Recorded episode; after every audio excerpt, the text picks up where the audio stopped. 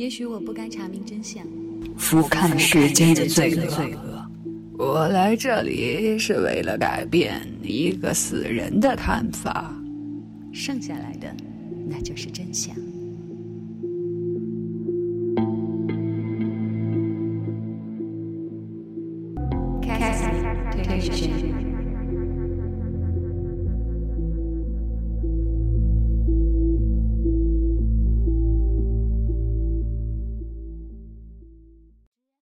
Hello，大家好，我是 Catherine，欢迎你准时收听来自于喜马拉雅推理悬疑的 Catherine 为你播讲的推理小说故事。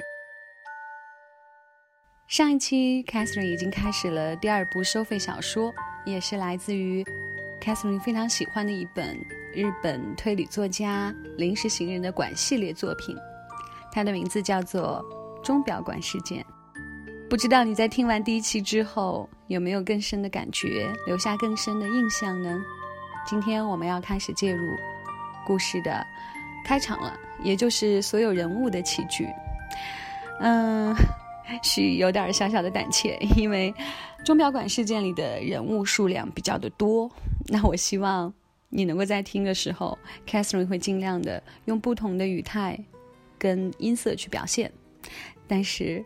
可能在记下人物方面，你还需要多用点功哦。好了，我们开始今天的钟表馆事件。第一章：没有指针的钟塔。最先映入他们眼帘的是从森林的缝隙里突然冒出来的黑色塔影，就是那座钟塔了呀。坐在后排的瓜生民左南提醒道。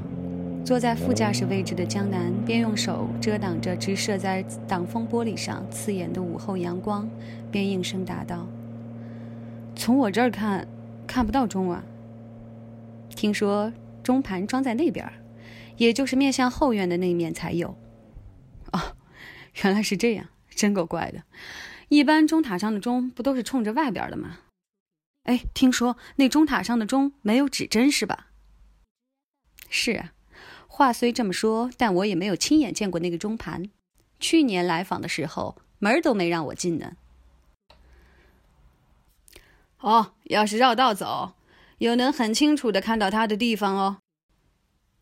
年长的出租车司机插嘴道，那口气仿佛在说：“关于这个镇子的事儿，尽管问我好了。”哎呀，那东西太奇怪了！明明以前指针好好的安在上面的嘛，为什么取下来呢？七月三十号星期天下午，由江南等人组成的采访组一行人，在 JR 大船站汇合之后，分乘三辆汽车前往目的地。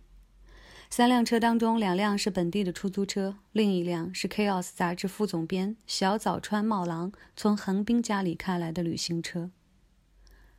出现幽灵的房子位于镰仓市东北部。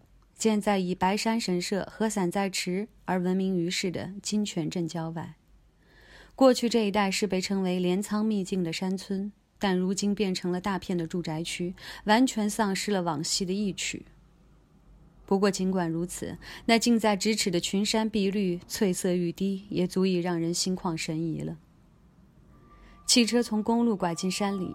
穿过寂静的住宅区，又拐了几道弯，眼前的风景突然一变，宛如有一道分界线一样。郁郁葱葱的橡树林冷不防地出现在道路两侧，行车道也骤然变成没有柏油路的狭窄陡坡，向上延伸，仿佛被吸进了枝叶繁茂的树林里。不一会儿，他们就在那微暗的、如同隐藏着什么秘密一般的森林缝隙里，看到了宅院里的塔影。总觉得有点怀念这儿呢。坐在瓜生旁边的尖枣纪子说：“都十年没来这儿了。”哦，你那么久之前就来过这儿啊？江南问道。可能因为对方是初次见面的编辑，早纪子似乎有些紧张，声音拘谨的答了一声：“是的。”当时我们在这儿集训来着。补习班曾经在这一带搞过一次集训。瓜生接着补充道：“我和他，还有坐在后面车里的何元奇和今天没来的伏羲，我们四个人小学上过同一个补习班。那个补习学校的暑期强化集训班就在这附近。小学生的补习班还要办那种集训？为了考中学嘛。不过那时候我们才五年级，所以还是很悠闲的。大家把集训当成了半郊游，一到自由活动时间就跑到这片森林里玩。那你们四个人现在读的是同一所大学吗？那时我们要考的是 W 大附中，几个好朋友都顺利的考上了。后来又按照自动升级的规定，一起进了大学。哦，从中学到大学一直在一起，嗯，这种情况还真不常见呢。是啊，再加上进了大学之后，大家又一起参加了超常现象研究会的这种奇怪的社团，所以与其说我们几个是青梅竹马的好朋友，不如说我们之间有孽缘呢。瓜生明佐男和尖早纪子两人同为 W 大学三年级的学生，又都是超长现象研究会会员。瓜生是个白白净净、细长脸的出众青年，即使面对比自己年长的江南，也能毫不胆怯地讲话。听说他是研究会的现任会长，看上去的确头脑敏捷，谈吐不俗。早纪子比瓜生更加白皙，是个很适合长发剪齐的美女。